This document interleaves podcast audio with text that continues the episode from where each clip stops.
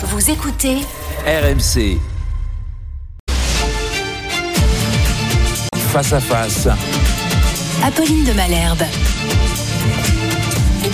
Il est 8h32, 8h32 et vous êtes bien sur RMC et BFM TV. Bonjour Raphaël Glucksmann. Bonjour. Merci de répondre à mes questions ce matin. Vous espérez relever, relever le drapeau de la gauche, de la gauche socialiste. Vous êtes député européen, européen convaincu et vous êtes donc désormais tête de liste pour le Parti socialiste et Place publique, qui est votre propre mouvement pour les élections européennes. Les sondages d'opinion vous donnent troisième, troisième oui, mais loin derrière les macronistes et surtout loin derrière le RN. On va y revenir, mais d'abord sur la colère des agriculteurs. On l'entendait euh, ce matin. Certains tracteurs, un grand nombre, euh, sont en train de se diriger vers Marseille. Il y a quelques jours de l'ouverture euh, du congrès de l'agriculture, du salon de l'agriculture. C'est une question européenne. Mhm. Aujourd'hui, est-ce que vous estimez que l'Europe a fait le job pour aider les agriculteurs, sans quoi ils vont revenir massivement dans les rues Non l'Europe n'a pas encore fait le job. Et le job, ce sera la réforme de la politique agricole commune, qui sera un des premiers dossiers de la mandature qui va s'ouvrir après les élections du 9 juin. Vous savez, on a mis des pansements en fait sur des euh, plaies ouvertes, mais ces pansements vont pas résoudre la crise de l'agriculture. Et la crise de l'agriculture, c'est deux choses en priorité. D'abord, une concurrence déloyale qu'on impose à nos agriculteurs à cause de politiques commerciales complètement iniques. Vous aviez voté contre les derniers euh, accords de livre-échange. Hein. On laisse rentrer sur le marché européen des produits qui ne respectent pas les mêmes normes, les normes qu'on impose à nos producteurs. Quand on fait cela, on ne sauve pas la planète, on tue nos agriculteurs et on tue nos producteurs. Et la deuxième chose, c'est la politique agricole commune. Et je pense qu'il y a une immense hypocrisie depuis le début de la crise agricole et depuis euh, l'expression de la colère des agriculteurs. L'immense hypocrisie, c'est que des gens qui ont voté pour cette politique agricole commune qui réserve 80% des subventions à 20% des exploitations les plus grosses, celles qui s'en sortent le mieux, eh bien, vont accaparer la colère des agriculteurs. Mais, de, qui vous parlez, de qui vous parlez? Vous parlez des macronistes, vous parlez du RN, vous parlez de qui? Je parle des macronistes, je parle du RN, je parle de la droite et je parle aussi en partie vous aviez pas de voté cette PAC, vous? Non, nous on avait voté contre pour une raison très simple, c'est qu'on veut une politique agricole commune qui réponde à la crise sociale des agriculteurs, qui finance, qui finance non plus simplement l'hectare et la production, mais qui finance l'emploi et l'utilité écologique et sociale. Et donc aujourd'hui, vous avez une situation où les subventions publiques européennes favorisent les plus gros. Elles accroissent les inégalités au lieu de les résorber. Et ça, ça n'a pas été mis assez sur le tapis. Ça n'a pas été mis assez au cœur du débat. Et donc nous, ce qu'on veut porter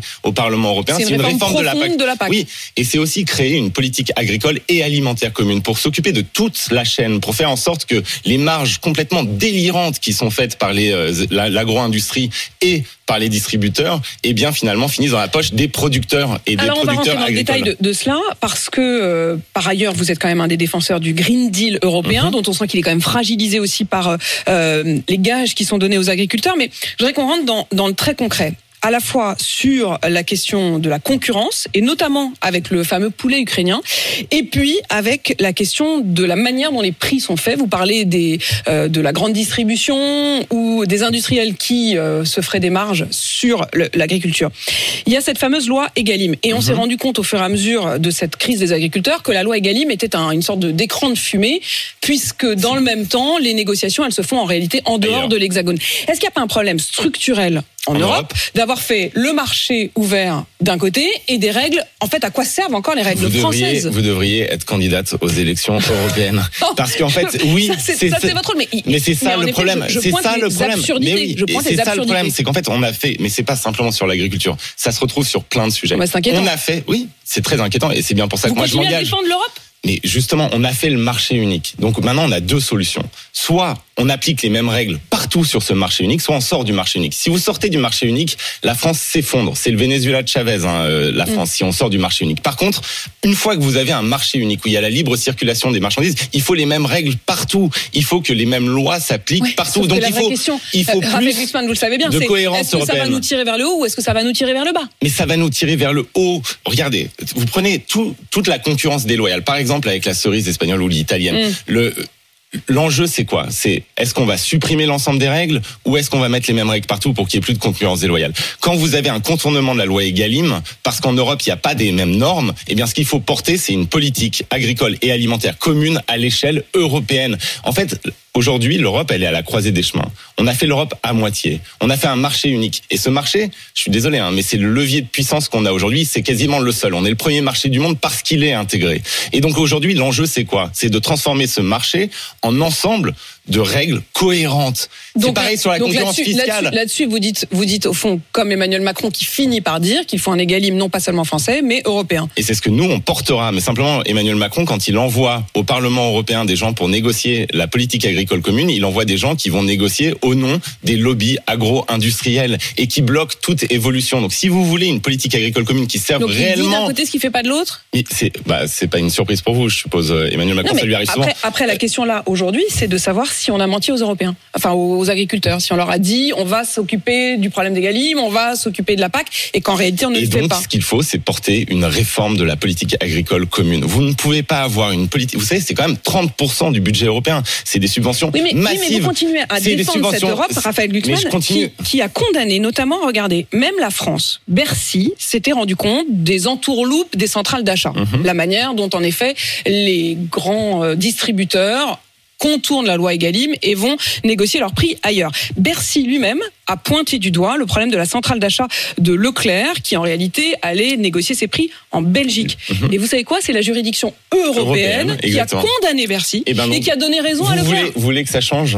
Vous voulez que ça change ça Moi, Eh bien, mon problème, c'est pas moi, hein, c'est les gens qui vous écoutent. alors, les gens qui Mm. nous écoutent veulent que ça change. Eh bien, il faut une majorité de gauche au Parlement européen, parce que nous mais vous avons changerez lutté ça, contre ça veut dire vous allez, vous va- aller contre, vous allez aller contre la juridiction Mais européenne, la vous allez juridiction, c'est le produit d'un rapport de de l'Union européenne. la, la juridiction, c'est pas euh, les lois de Moïse gravées dans le marbre. C'est le produit d'un rapport de force politique. Vous voulez une Europe qui protège Eh bien, vous devez vous saisir de votre bulletin de vote et aller aux élections, parce que ça joue là-dessus. Vous savez, c'est comme la France. L'Europe, c'est ce qu'on en fait. Et donc, c'est les majorités politiques qui décident des orientations politiques prises par l'Union européenne. Et si vous voulez que cela change, si vous voulez qu'on aussi, il y a une autre chose qui est très peu dite, c'est qu'en fait, la politique agricole commune, elle a complètement changé à partir du moment où on l'a alignée sur les objectifs de l'OMC. C'est-à-dire qu'on a découplé les subventions. Et, et, et on a, en réalité, ce qu'on a fait, c'est qu'on a empêché la politique publique de répondre aux crises sociales et de répondre aux catastrophes. Donc en fait, quand vous avez par exemple une année avec des excellentes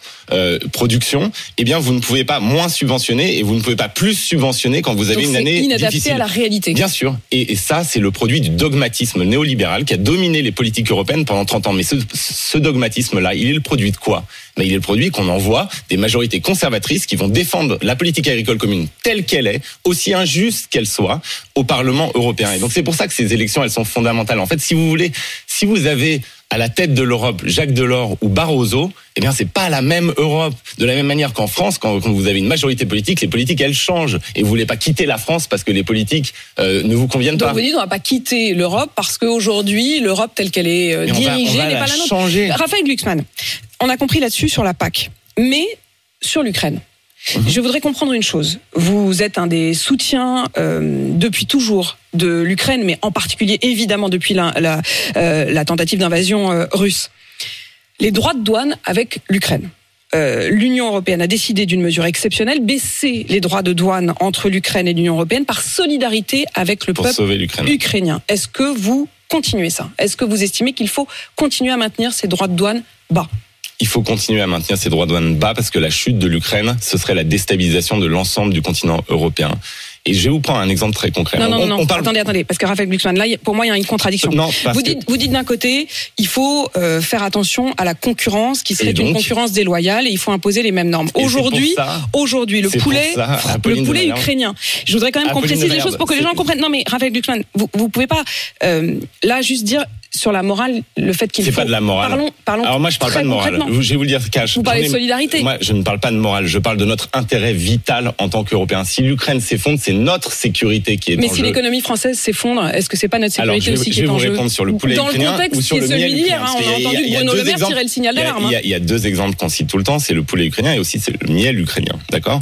Qui ne respecte pas les mêmes normes de production et qui rentre sur notre marché par acte de solidarité décidé au moment de l'invasion, d'accord Et renouvelé, renouvelé il y a, il y a, quelques semaines par la Commission on, européenne. on parle du miel ukrainien beaucoup plus qu'on parle du miel chinois. Or, les proportions sont incomparables. On a aujourd'hui sur le marché européen moi, je vous parle pas de des produits non mais des produits qui viennent de de, la terre entière de la terre entière et qui ne respectent pas nos normes. Alors je veux bien qu'on commence par l'Ukraine alors que l'Ukraine il y a un intérêt stratégique vital pour les Donc Européens en fait, eux-mêmes. vous dites, laisser comme c'est pas peut- pire qu'ailleurs, non. En fait, Je- ce que les Chinois dis- font, pourquoi vous- on le fait pas avec l'Ukraine. non ce que je vous dis c'est qu'on n'a aucun intérêt à, laisser rentrer des produits chinois ou des produits euh, mexicains ou des produits brésiliens parce que c'est pas un enjeu vital Et pour nous. ukrainien et que par contre on peut faire une exception sur l'Ukraine. Et si Donc on peut on peut Ah. faire rentrer non. du mauvais miel Je parce que c'est du miel ukrainien. non on peut faire rentrer des produits ukrainiens en demandant à l'Ukraine d'harmoniser ses normes avec les nôtres. Et c'est pour ça que le processus d'intégration de l'Ukraine aux normes européennes est si essentiel. Parce qu'en fait aujourd'hui on a ouvert notre marché D'accord, on a ouvert notre marché, mais on n'impose aucune norme qui corresponde à celle qu'on impose à nos producteurs. vous, Donc vous, là, vous noyez dans le miel, mais moi je voudrais quand même, Raphaël Glucksmann, vous reposer la question sur le poulet, parce que sur le poulet, c'est pas tout à fait comme sur le miel. On a des chiffres. On sait que précisément aujourd'hui, la moitié du poulet qui est consommé en France vient d'Ukraine. C'est notamment va- le poulet transformé, donc, je pense. On euh, va à- imposer aux Ukrainiens, sans fermer directement les frontières, on va imposer une transformation de leurs normes pour qu'ils correspondent. ça peut... Mais pourquoi, aux et normes pourquoi on leur demande pas Et de changer leurs normes et ensuite on ouvrira Et en, attendant, en le poulet on va limiter On le les entrées du poulet ukrainien. Oui, mais simplement, on va pas fermer les frontières avec l'Ukraine. Enfin, je veux dire, si vous vous rendez compte de ce qui pas va se fermer, passer. je vous mais pas de fermer les contraires. Et On a, baissé, on a baissé de manière exceptionnelle les les droits de douane. Parce que- Raphaël Glucksmann, il faut quand même être précis sur ce dont on parle. Je le disais, la moitié du poulet qui est consommé en France vient désormais d'Ukraine. Il vient de méga factory de poulet. Il vient en réalité d'un homme Un qui est le patron de 99% Donc de la production allons- du poulet. Et vous savez où est-ce qu'elle est, son entreprise? Elle est à Chypre. Oui. C'est une Nous allons- solidarité avec le peuple ukrainien? Non, c'est pas une Bah solidarité alors, avec le peuple pourquoi on ukrainien. continue? Eh bien, on va réguler l'entrée des Mais poulets. Mais vous vous rendez compte Attends, ju- juste Apolline de Malherbe, je peux, je peux vous dire une chose.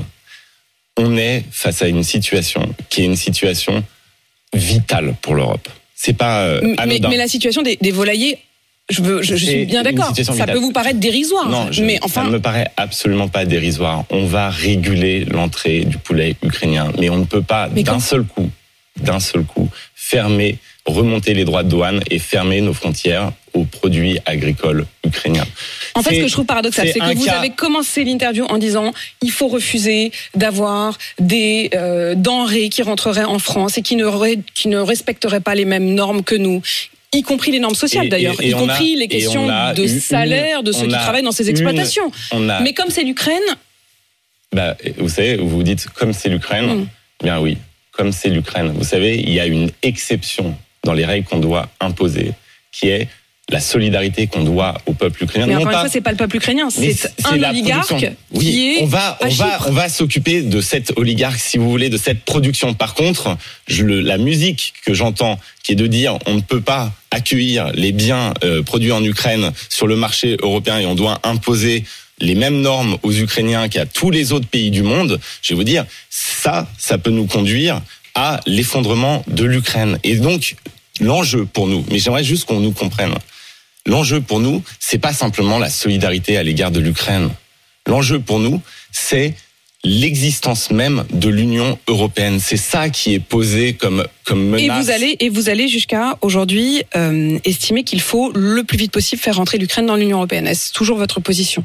Je pense qu'il faut faire rentrer l'Ukraine dans l'Union européenne et je pense que faire rentrer l'Ukraine dans l'Union européenne puisque ça suppose l'acquis communautaire, ça suppose des réformes, ça suppose d'imposer des normes, ça suppose justement de désoligarchiser euh, l'économie ukrainienne, eh bien ça nous permettra justement de ne pas avoir cette distorsion de concurrence et cette concurrence déloyale. Donc l'Ukraine rentrera dans l'Union européenne une fois qu'elle sera prête et qu'elle respectera les mêmes normes que les pays membres de l'Union européenne. Mais encore une fois, l'enjeu L'enjeu, il est où là? En fait, je trouve qu'il y a une contradiction. Je, je comprends parfaitement hein, ce que vous Non, contra- que l'Ukraine a, a- La contradiction, si vous voulez, excusez-moi, la contradiction, c'est que en ce moment, en ce moment, il y a une guerre sur le continent européen, d'accord? La contradiction, c'est que peut-être que l'Europe, à la fin de l'année 2024, va se retrouver seule, seule pour gérer cette guerre, parce que Donald Trump, sera président des États-Unis, et qu'il a décidé de bazarder, de balancer par-dessus bord l'ensemble de l'architecture de sécurité de notre continent. Et la, la contradiction, elle est que nous ne prenons pas la mesure de ce que nous risquons dans une défaite ukrainienne. Et que donc, oui, il y a des mesures spécifiques pour l'Ukraine. C'est pas une contradiction, c'est un choix politique. Il y a des mesures spécifiques pour l'Ukraine des mesures spécifiques pour l'Ukraine parce que l'Ukraine c'est pas le Brésil, c'est pas la Chine, c'est pas le c'est c'est pas le Venezuela ou c'est pas euh, le Mexique. L'Ukraine, c'est un pays qui est envahi au moment où on se parle et dont la défaite signifierait la fin de la sécurité et de la paix sur l'ensemble du continent européen. Mais Chez vous, euh, euh, Raphaël Glucksmann, j'entends bien euh, à quel point pour vous ça excuse. C'est pas pour moi. Ça, ça explique en fait, beaucoup. Je vais vous dire, c'est pas pour moi. C'est pas pour moi. Je, euh, cette phrase-là, elle va pas. C'est pas pour moi, c'est pour nous tous. Mais qu'est-ce que C'est l'ensemble des citoyens européens. Aujourd'hui, aujourd'hui, vous vous rendez compte, on a plus parlé du poulet ukrainien. Je vais vous dire, on a plus parlé du poulet ukrainien que des subventions européennes, c'est-à-dire des milliards qui sont déversés. C'est pas pour ça que vous vous battez, Raphaël Glucksmann? Mais c'est Pourquoi vous êtes candidat pour bah, l'Europe? bah, Bien sûr, je Donc, suis, bah, candidat pour l'Europe.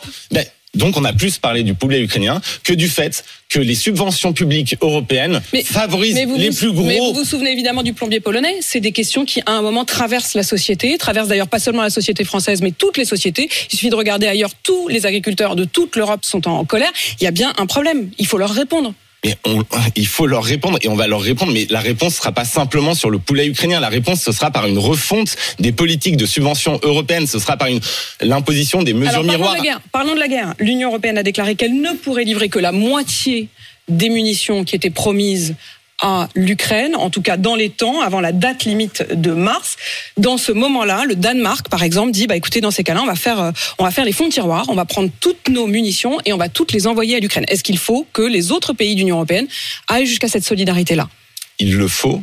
Et ce qui est absolument fou, c'est que ça fait deux ans que cette guerre a commencé, que l'invasion totale de l'Ukraine a eu lieu, et qu'on n'a toujours pas augmenté nos capacités de production, qu'on n'a toujours pas passé en, l'économie, en mode économie de guerre. Ce qui est fou, je vais vous dire, c'est qu'aujourd'hui sur le front ukrainien, les Ukrainiens peuvent tirer 1000 obus quand les Russes en tirent 10 000 par jour. Et qu'on a un ministre de la Défense en France qui s'enorgueillit du fait que la France puisse livrer 3000 obus par mois. On devrait passer en économie de guerre pour vous. On devrait totalement passer en économie de guerre. Personne ne nous demande d'envoyer des soldats mourir sur le front. Par contre, ce que j'aimerais que les auditeurs comprennent, c'est que c'est pas simplement une guerre qui vise des territoires, qui vise le Donbass, qui vise la Crimée. C'est pas simplement une guerre entre la Russie et l'Ukraine. Moi, j'ai présidé au Parlement européen la commission d'enquête sur les ingérences étrangères pendant tout mon mandat. J'ai décortiqué la guerre hybride, cette forme nouvelle d'attaque contre nos démocraties que mène le régime de Vladimir Poutine contre la France, contre l'Allemagne. Et je peux vous le dire, j'ai lu l'ensemble des textes produits par les Russes, l'ensemble de leur doctrine. Je vois ce qu'ils disent dans leurs médias. La guerre qu'ils mènent, c'est pas une guerre contre l'Ukraine, c'est une guerre contre ce qu'ils appellent l'Occident collectif, c'est-à-dire contre nous. Et donc nous devons nous je vous repose donc ma question, parce que je vais reprendre les mots exacts du euh, Premier ministre danois. Il dit l'Ukraine nous demande des munitions et de l'artillerie maintenant. Nous, le Danemark, avons décidé de transférer all our artillerie, toute notre artillerie et toutes nos munitions à l'Ukraine. Vous estimez que la France devrait faire de même?